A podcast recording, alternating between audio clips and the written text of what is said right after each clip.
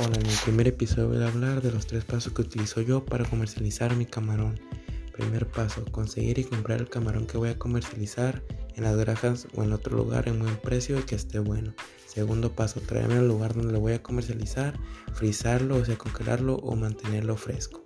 Tercer paso y último, conseguir comprador, dárselo a buen precio, tanto como gane yo, que le salga a él y vendérselo. Y eso es todo, nos vemos en el otro episodio.